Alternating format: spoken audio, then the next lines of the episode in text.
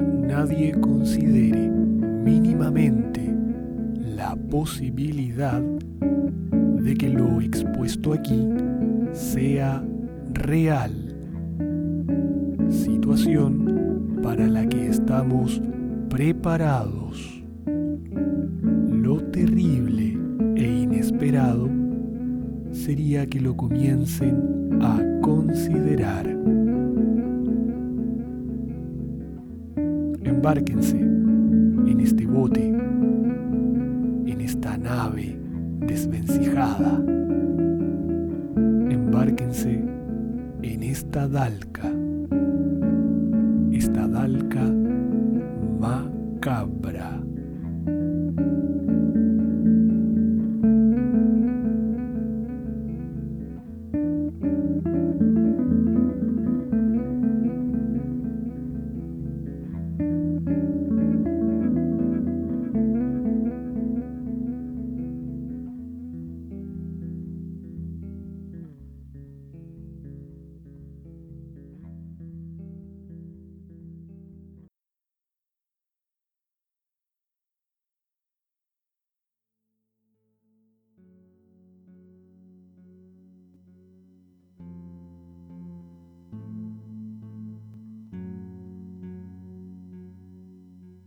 La verdad sobre el caso del señor Valdemar por Edgar Allan Poe. De ninguna manera me parece sorprendente que el extraordinario caso del señor Valdemar haya provocado tantas discusiones. Hubiera sido un milagro que ocurriera lo contrario especialmente en tales circunstancias. Aunque todos los participantes deseábamos mantener el asunto alejado del público, al menos por el momento, o hasta que se nos ofrecieran nuevas oportunidades de investigación. A pesar de nuestros esfuerzos, no tardó en difundirse una versión tan espuria como exagerada se convirtió en fuente de muchas desagradables tergiversaciones y, como es natural, de profunda incredulidad. El momento ha llegado de que yo dé a conocer los hechos, en la medida en que me es posible comprenderlos. Helos aquí sucintamente. Durante los últimos años, el estudio del hipnotismo había atraído repetidamente mi atención. Hace unos nueve meses se me ocurrió súbitamente que en la serie de experimentos efectuados hasta ahora existía una omisión tan curiosa como inexplicable. Jamás se había hipnotizado a nadie in articulo mortis. Quedaba por verse si, en primer lugar, un paciente en esas condiciones sería susceptible de influencia magnética.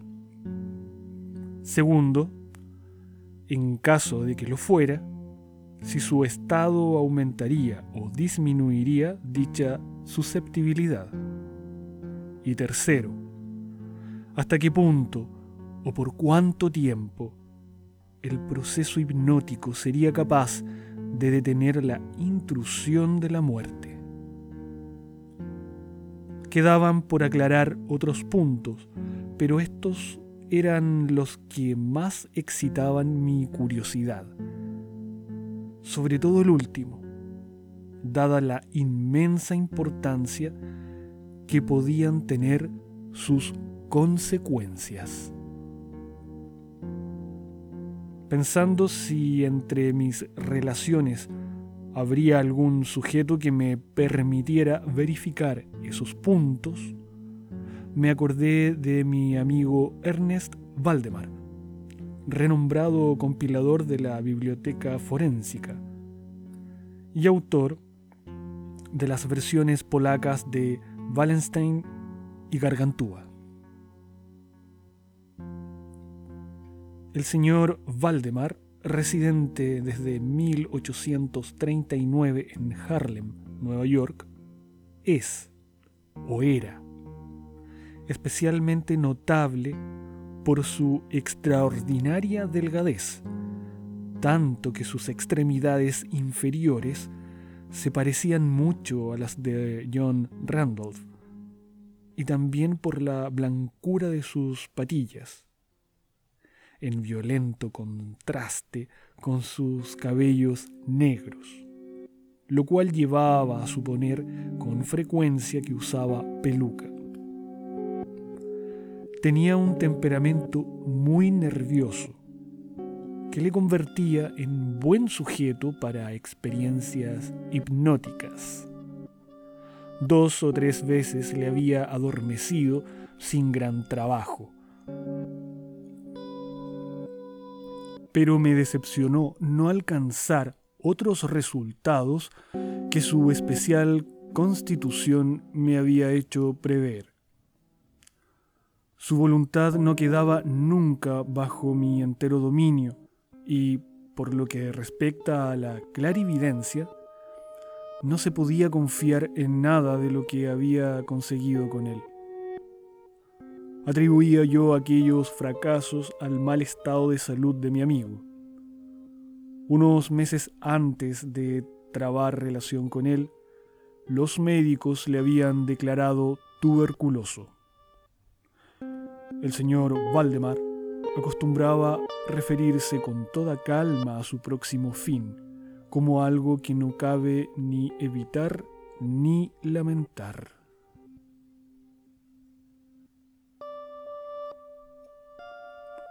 Cuando las ideas que he aludido se me ocurrieron por primera vez, lo más natural fue que acudiese a Valdemar demasiado bien conocía la serena filosofía de mi amigo para temer algún escrúpulo de su parte.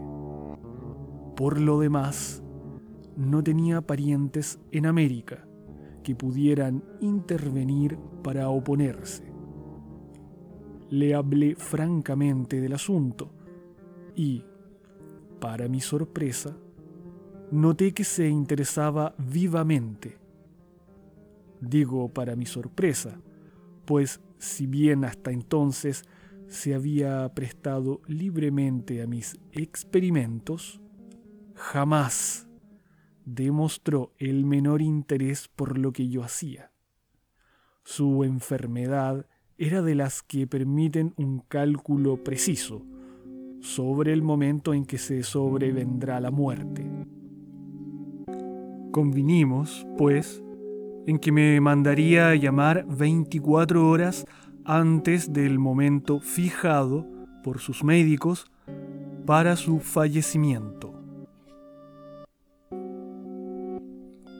Hace más de siete meses que recibí la siguiente nota de puño y letra de Valdemar. Estimado señor, ya puede usted venir. Los doctores coinciden en que no pasaré de mañana a medianoche, y me parece que han calculado el tiempo con mucha exactitud. Atentamente, Valdemar. Recibí el billete media hora después de escrito, y quince minutos más tarde estaba en el dormitorio del moribundo. No le había visto en los últimos diez días y me aterró la espantosa alteración que se había producido en tan breve intervalo. Su rostro tenía un color plomizo, no había el menor brillo en los ojos y tan terrible era su delgadez que la piel se había abierto en los pómulos expectoraba continuamente y el pulso era casi imperceptible. Conservaba, no obstante, una notable claridad mental y cierta fuerza. Me habló con toda claridad, tomó algunos calmantes sin ayuda ajena y, en el momento de entrar en su habitación, le encontré escribiendo unas notas en una libreta. Se mantenía sentado en el lecho con ayuda de varias almohadas y estaban a su lado los doctores. Luego de estrechar la mano de Valdemar, llevé aparte a los médicos y les pedí que me explicaran detalladamente el estado del enfermo. Desde hacía 18 meses, el pulmón izquierdo se hallaba en un estado semióseo o cartilaginoso y, como es natural, no funcionaba en absoluto. En su porción superior el pulmón derecho aparecía parcialmente osificado, mientras el inferior era tan solo una masa de tubérculos purulentos que se confundían unos con otros.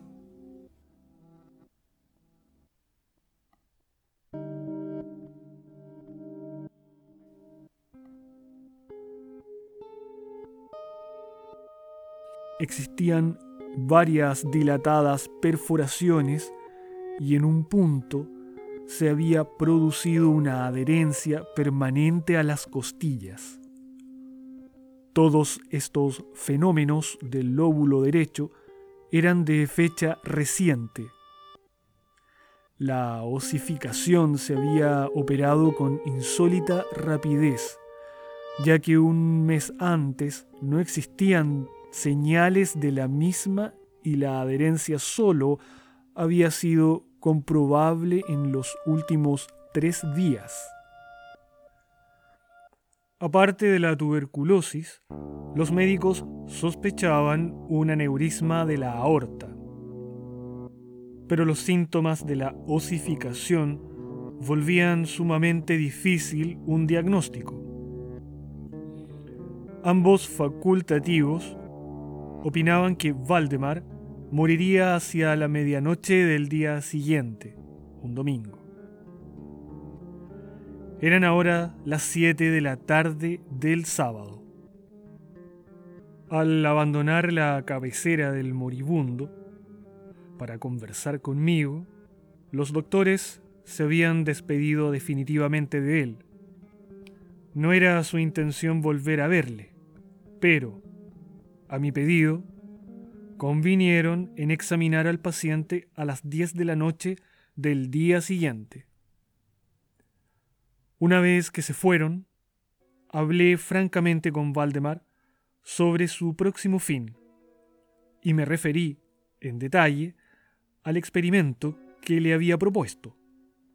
Nuevamente se mostró dispuesto e incluso ansioso por llevarlo a cabo me pidió que comenzara de inmediato.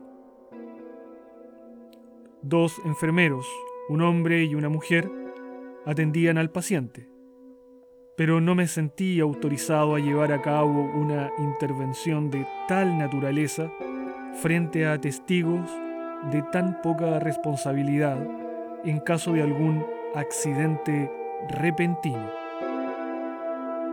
Aplacé, por tanto, el experimento hasta las 8 de la noche del día siguiente, cuando la llegada de un estudiante de medicina de mi conocimiento me libró de toda preocupación. Mi intención inicial había sido la de esperar a los médicos, pero me vi obligado a proceder, primeramente por los urgentes pedidos de Valdemar y luego por mi propia convicción de que no había un minuto que perder, ya que con toda evidencia el fin se acercaba rápidamente.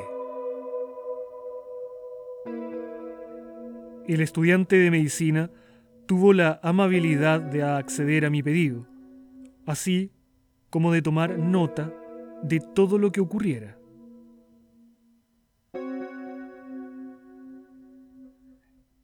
Lo que voy a relatar ahora procede de sus apuntes, ya sea en forma condensada.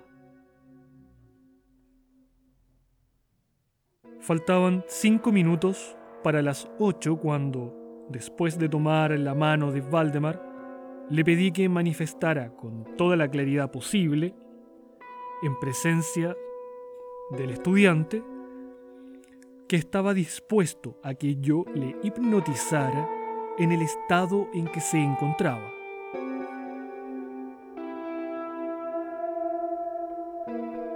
Débil, pero distintamente, el enfermo respondió, sí, quiero ser hipnotizado, agregando de inmediato, me temo que sea demasiado tarde.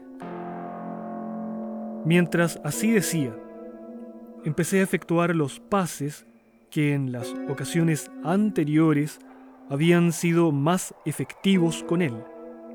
Sentía indudablemente la influencia del primer movimiento lateral de mi mano por su frente. Pero, aunque empleé todos mis poderes, me fue imposible lograr otros efectos hasta algunos minutos después de las 10, cuando llegaron los doctores, tal como lo habían prometido.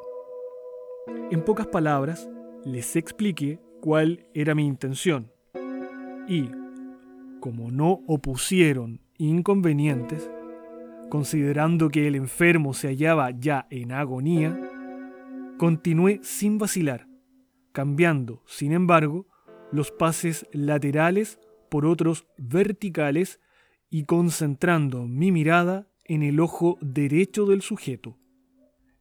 A esta altura, su pulso era imperceptible y respiraba entre estertores, a intervalos de medio minuto.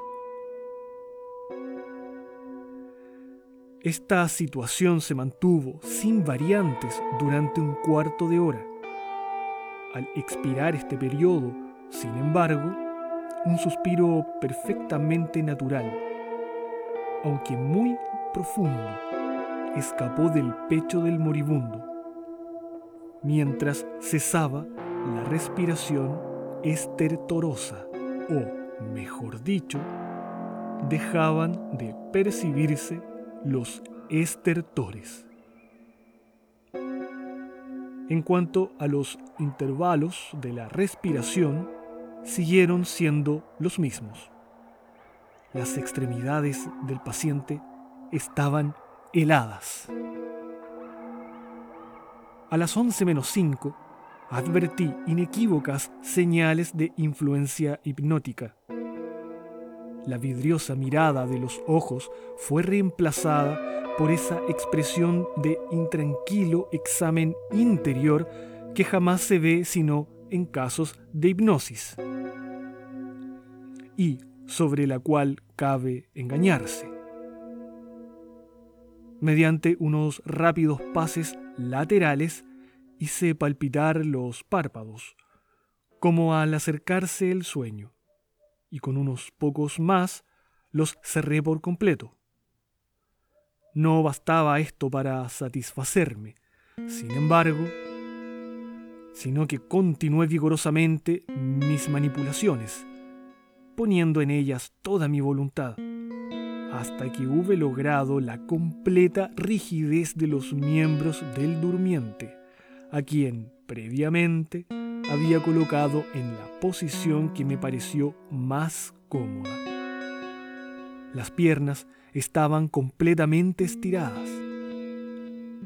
Los brazos reposaban en el lecho, a corta distancia de los flancos. La cabeza había sido ligeramente levantada. Al dar esto por terminado, era ya medianoche y pedí a los presentes que examinaran el estado de Valdemar. Luego de unas pocas verificaciones, admitieron que se encontraba en un estado insólitamente perfecto de trance hipnótico. La curiosidad de ambos médicos se había despertado en sumo grado. Uno de los doctores decidió pasar la noche a la cabecera del paciente, mientras el otro doctor se marchaba, con promesa de volver por la mañana temprano, y los enfermeros se quedaron. Dejamos a Valdemar en completa tranquilidad hasta las 3 de la madrugada, hora en que me acerqué y vi que seguía en el mismo estado que al marcharse el doctor. Vale decir, yacía en la misma posición y su pulso era imperceptible. Respiraba sin esfuerzo, aunque casi no se advertía su aliento, salvo que se aplicara un espejo en los labios. Los ojos estaban cerrados con naturalidad y las piernas tan rígidas y frías como si fueran de mármol. No obstante ello, la apariencia general distaba mucho de la de la muerte.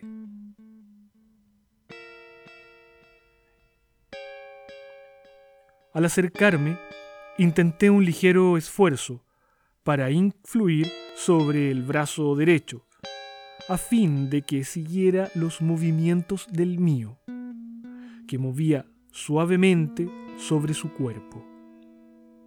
En esta clase de experimento jamás había logrado buen resultado con Valdemar, pero ahora, para mi estupefacción, vi que su brazo, débil pero seguro, seguía todas las direcciones que le señalaba el mío. Me decidí entonces a intentar un breve diálogo.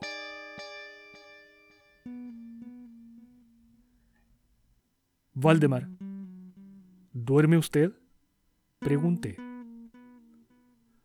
No me contestó, pero noté que le temblaban los labios, por lo cual repetí varias veces la pregunta. A la tercera vez, todo su cuerpo se agitó con un ligero temblor. Los párpados se levantaron lo bastante para mostrar una línea del blanco del ojo. Moviéronse lentamente los labios, mientras, en un susurro apenas audible, brotaban de ellos estas palabras. Sí, ahora duermo. No me despierte déjeme morir así. Palpé los miembros, encontrándolos tan rígidos como antes. Volví a interrogar al hipnotizado.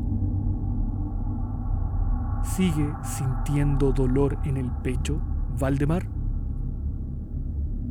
La respuesta tardó un momento y fue aún menos audible que la anterior. No sufro. Me estoy muriendo. No me pareció aconsejable molestarle más por el momento, y no volví a hablarle hasta la llegada de uno de los doctores, que arribó poco antes de la salida del sol, y se quedó absolutamente estupefacto al encontrar que el paciente se hallaba todavía vivo.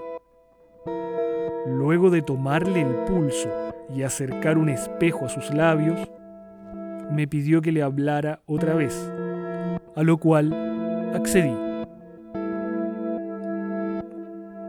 Valdemar, dije,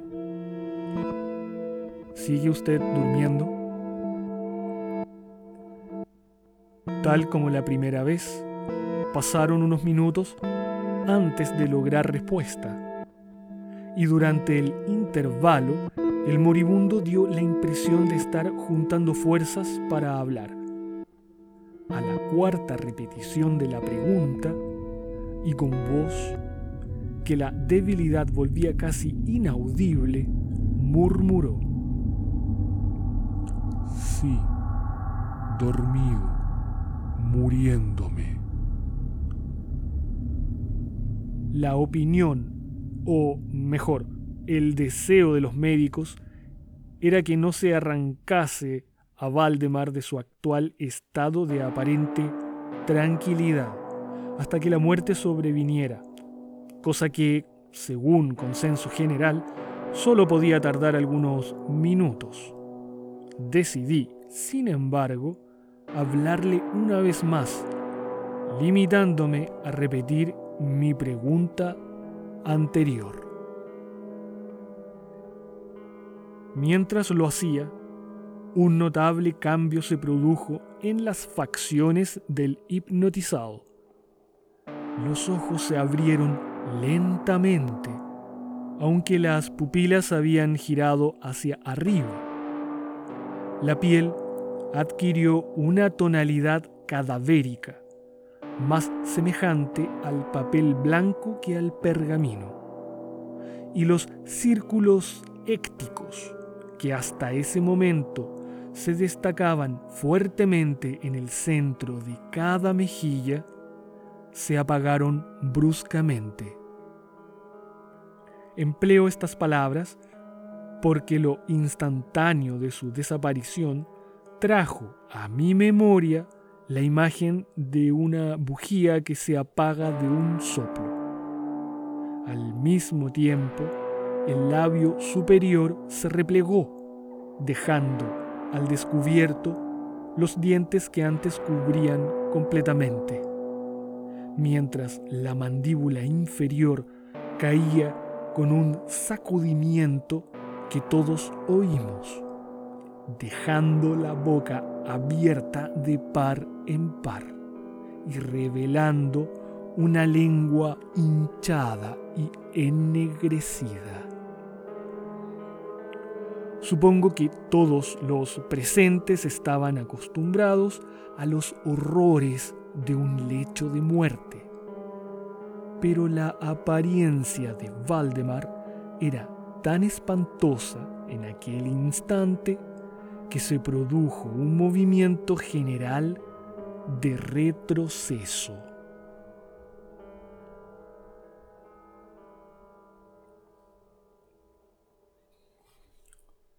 Comprendo que he llegado ahora a un punto de mi relato en el que el oyente se sentirá conmovido a una absoluta incredulidad me veo, sin embargo, obligado a continuarlo. El más imperceptible signo de vitalidad había cesado en Valdemar.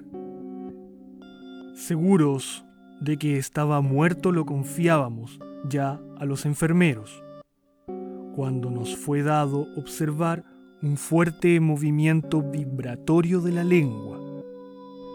La vibración se mantuvo aproximadamente durante un minuto. Al cesar, de aquellas abiertas e inmóviles mandíbulas brotó una voz que sería insensato pretender describir. Es verdad que existen dos o tres epítetos que cabría aplicarle parcialmente, pero el todo es indescriptible, por la sencilla razón de que jamás un oído humano ha percibido resonancias semejantes. Dos características, sin embargo, según lo pensé en el momento y lo sigo pensando, pueden ser señaladas como propias de aquel sonido y dar alguna idea de su calidad extraterrena.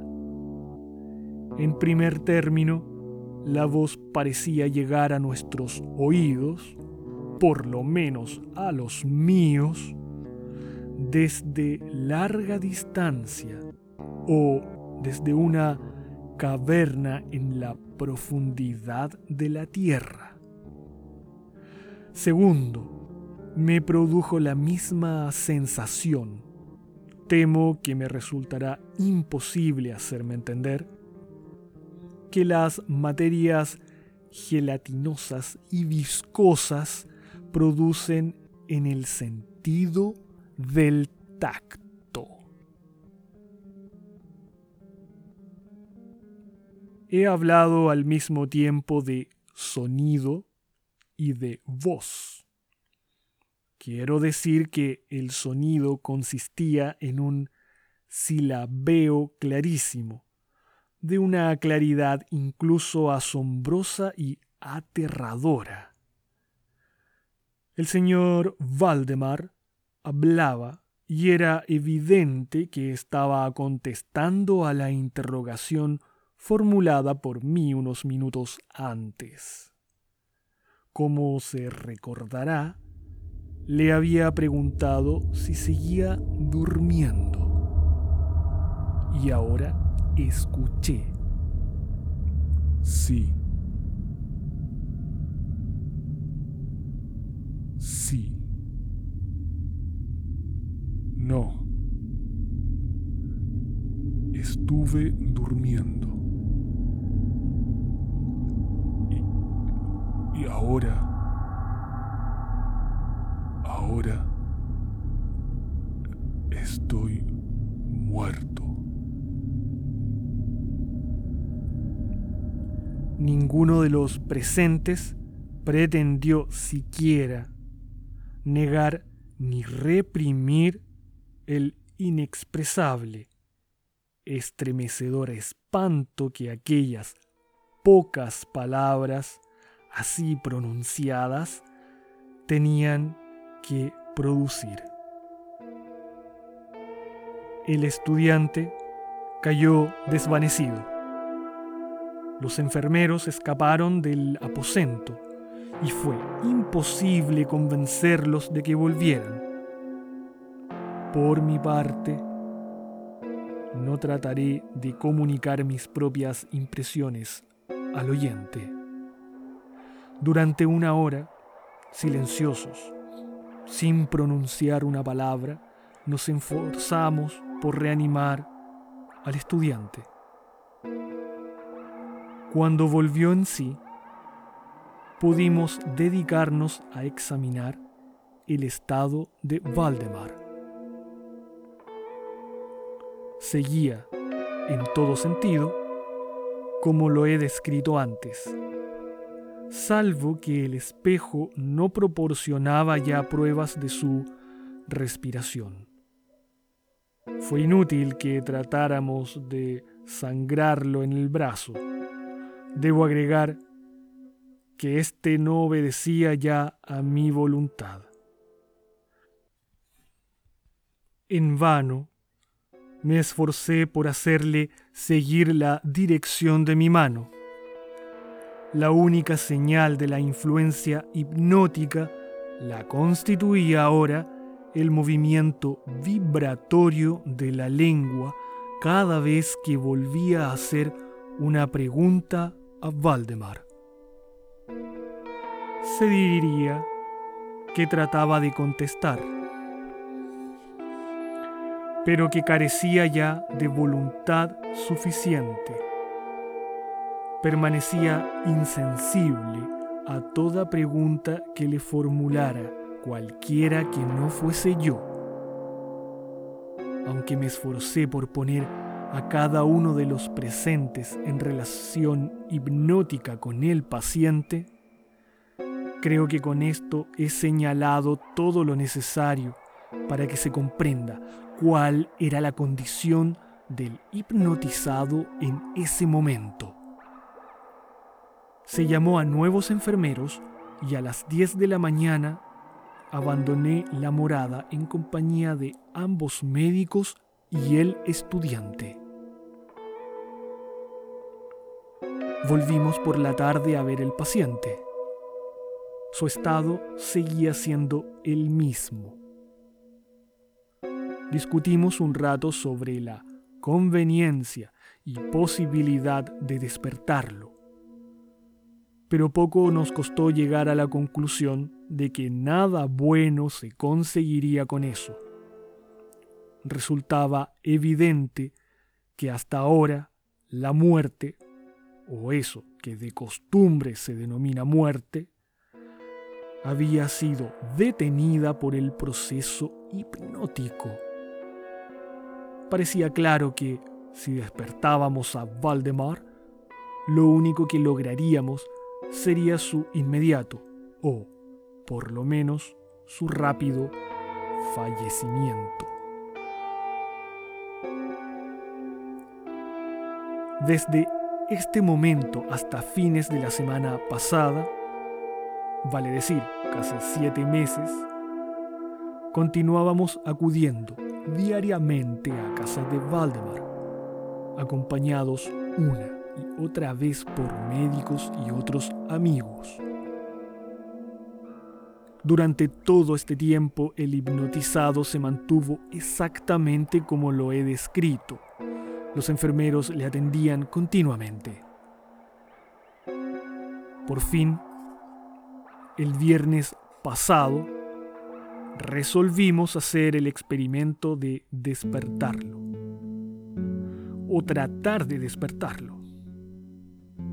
Probablemente el lamentable resultado del mismo es el que ha dado lugar a tanta discusión en los círculos privados y a una opinión pública que no puedo dejar de considerar como injustificada.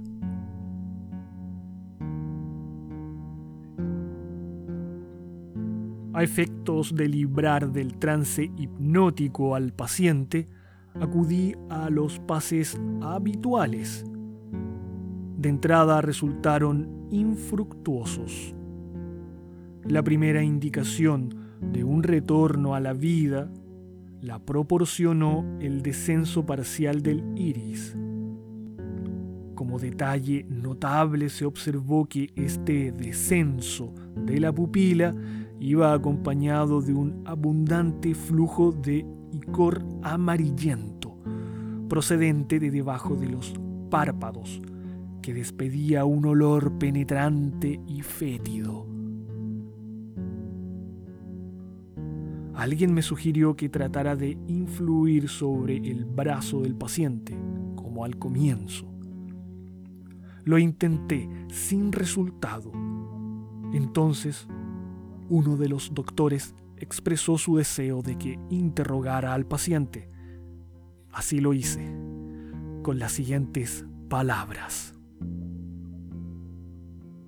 Señor Valdemar, ¿puede explicarnos lo que se siente y lo que desea?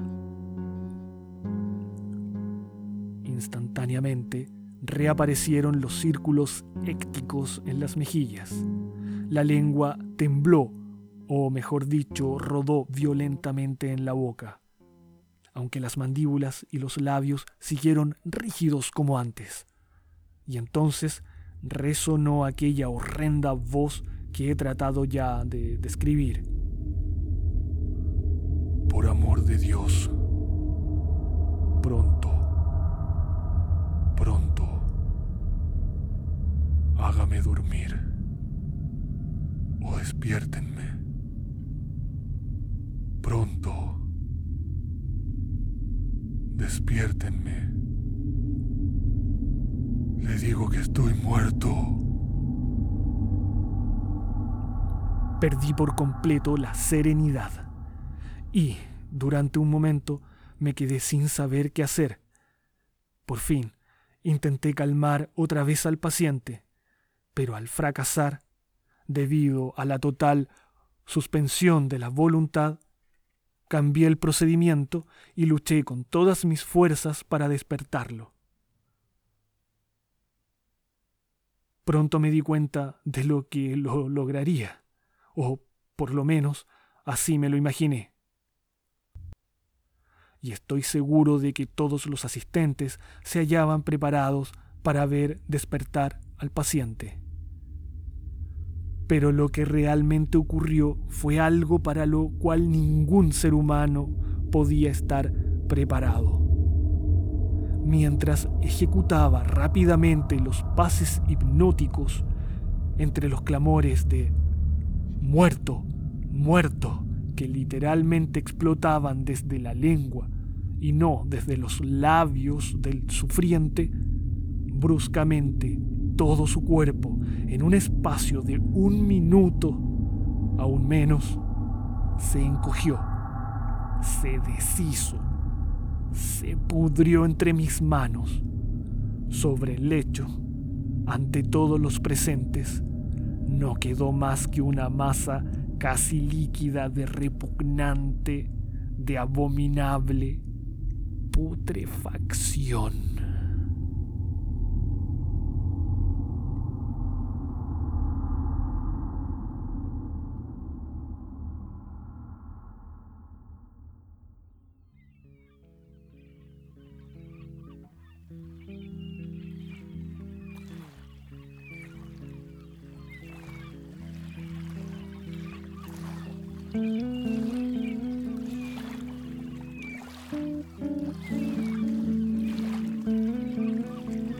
Espero que el episodio de hoy haya sido de vuestro agrado. Les recuerdo nuestro correo electrónico contacto arroba dalcamacabra.cl donde pueden plasmar sus sugerencias, comentarios, lo que apetezcan. Por mi parte, en una semana más los estaré esperando a bordo de esta nave ruinosa y desvencijada, varada en alguna caleta insular en el sur de Chile. Que tengan un muy buen inicio de año y los esperaré aquí mismo.